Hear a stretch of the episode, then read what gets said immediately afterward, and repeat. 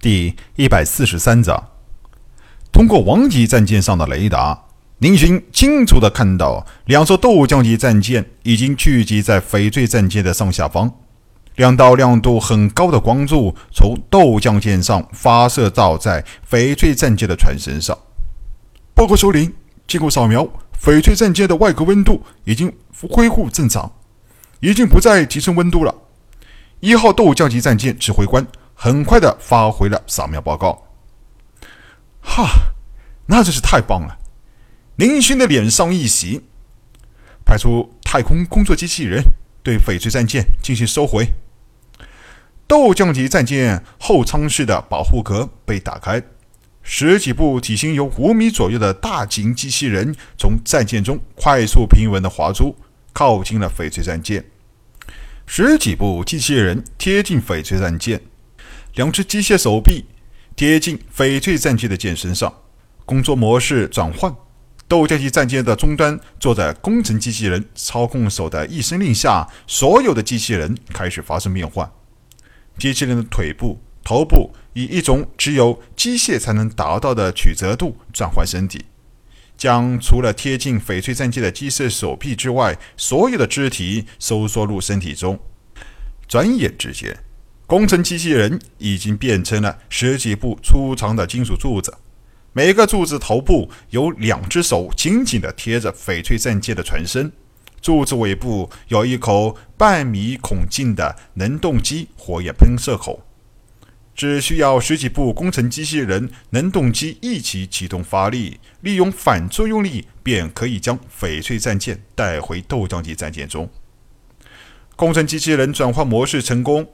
开始启动能动机，准备返航。操控手的命令已经发出。正在这时，异变突起，翡翠战舰原本已经暗淡下来的绿色船身，突然猛地发出一道射人的亮光。一阵空间的震动，翡翠战舰的能动机突然喷射出一团威力恐怖的火焰。这团火焰的颜色非常的奇特，似乎是红色的。但其火焰之心却又是绿色的。十几部位于翡翠战舰船尾的工程机器人，在这奇异的火焰之下被直接煅烧融化。怎么回事？翡翠战舰怎么自己启动了？通过王级战舰上面的雷达看到这一切的宁勋大惊不已。翡翠战舰能动机启动倒是不奇怪，但按照惯例，每一次想要启动，必须要站在。战舰船舱内部空间内命令一声才可以。按照怪博士的研究成果，发生这种情况是因为翡翠战舰本身就是生物，能够听懂人类语言的原因，并不是战舰内部装备有科技社会战舰中才能见到的战舰声控系统的原因。虽然是生物，但翡翠战舰每一次启动都必须在人为命令的情况下才会发生，也就是说。要想让翡翠战舰能动机火焰点燃，必须要有人对其进行命令才能够做到。现在翡翠战舰处于太空中，星域位置周围又满是能量和温度极高的熔岩，根本不可能有谁会向它发布了命令。发生现在这种情况，只有一个说法能够解释，那就是现在的翡翠战舰刚刚完成第一次进化。由于本就是生物，所以在完成进化之后，已经具备了初步的智力。刚才的情况是翡翠战舰在完全自主的情况下发生的。林勋、怪博士还有小宝三个人同时意识到这个问题。不会是真的吧？林勋看看对翡翠战舰最有研究的怪博士，想知道答案。怪博士仿佛没有听到林勋的话。两眼放光的看着雷达中的翡翠战舰的影像，犹如看到了什么稀世珍宝。博士，博士，你怎么了？林星拍了几下怪博士。呃，怪博士回过神来，咂巴咂巴嘴，抓了抓邋遢的头发。这真是这样啊！没想到，真的没想到啊！哈哈哈哈哈！怪博士兴奋的大叫起来。果然不出我所料，这只来自上古时期的生物不是普通的生物，它一定是上古文明时期的科学家在研究的产物，拥有很高的智力。只要让它能够进行一次进化，威力和智力都会有很大程度的提高。如果能让它继续发展下去的话，达到人类智力的程度也是很有可能的。要惊慌！正说间，小宝拉过两人，向战舰雷达影像上望去。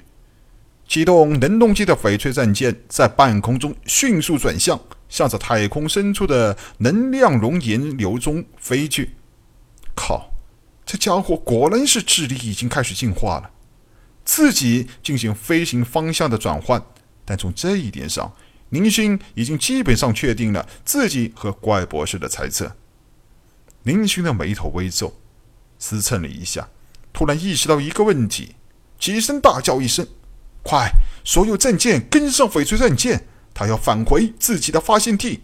只要跟着他，我们就能找到那片上古遗迹的所在。这艘还处在意识朦胧状态的上古时期的生物，刚刚才完成进化。但是，林军从以往和他接触的时间上来看，这艘战舰虽然不会和人类交流，但是拥有了一定的记忆。不仅如此。林星还可以肯定，翡翠战舰还拥有一定的感情。这点在黑暗深渊中，怪博士就曾经亲自用实验向林勋证明、推论了真实性。既然翡翠战舰拥有意识、记忆，甚至感情，那样的话，在他的记忆中一定明白自己来自这片空间。在宁勋带领着舰队刚刚来到混沌之地的时候。翡翠战舰便意识到这点，但那个时候它仅仅是最初的形态，能力有限，因此才会全身发热。其实是为了告诉宁勋等人，这里是他的家乡。他是在提醒所有的人，他要回家。而刚刚完成第一次进化的翡翠战舰，已经拥有了更强大的能力。现在的他完全可以凭借自己的能力飞回自己的发现地。不知道是多少亿年前产生的翡翠战舰再次回到他的家乡去了。翡翠战舰在漫天的能量熔岩流中左右穿梭，而宁勋众人的三艘战舰也紧紧地跟随着，不敢有一丝的松懈。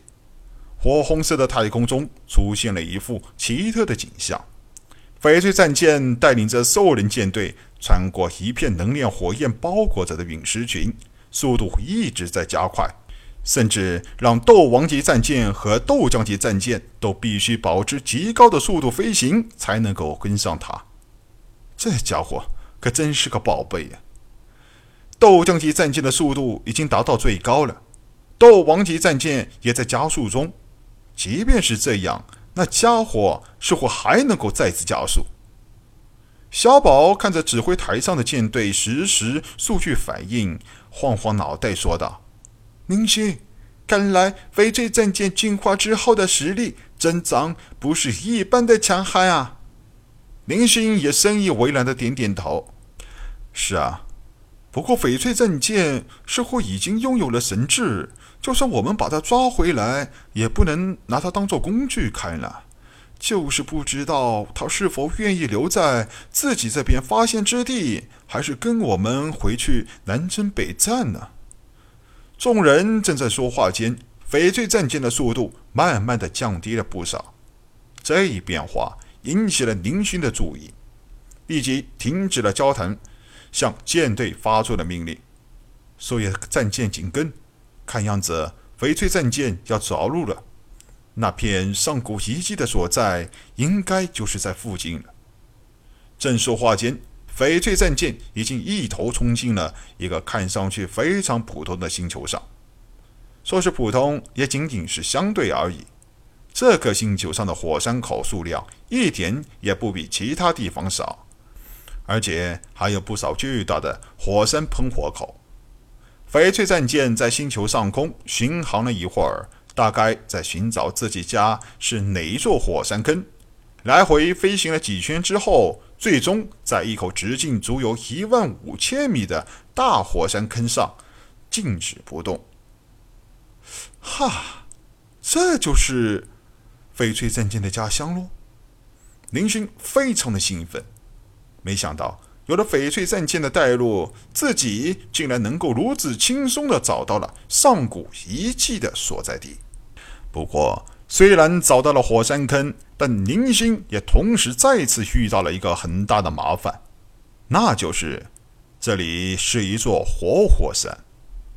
这座直径达到一万五千米左右的活火山坑中，喷射而出的能量熔岩让宁星根本无法进行探测研究工作。靠近比斗王级战舰最宽大处还有大上一圈的巨型火山喷射而出的能量熔岩是何等的强大！要知道，这些能量熔岩可都是来自地心，但翡翠战舰却能够平稳地处在。这些熔岩中浑然不动，仿佛没有受到一点的作用。就连那些熔岩也非常诡异的从翡翠战舰的船身边缘划过，没有一点熔岩粘到船身上，给人感觉就仿佛有一层隔膜隔绝了熔岩和船身一样。当然，这种科技虽然出现在翡翠战舰上很奇怪，换做科技社会的战舰。就不一样了。斗王级战舰和斗将级战舰的船身有一层能量护罩保护船体，这些熔岩倒是不会对战舰造成什么影响。但是宁勋众人此行的是需要进行考察和探测的，总不能总是开着斗王级战舰进入火山坑中吧？本集播讲完毕。欢迎收听由主播奔向地平线录入的科幻小说《星际乞丐》，后面的内容将会更加精彩，敬请期待。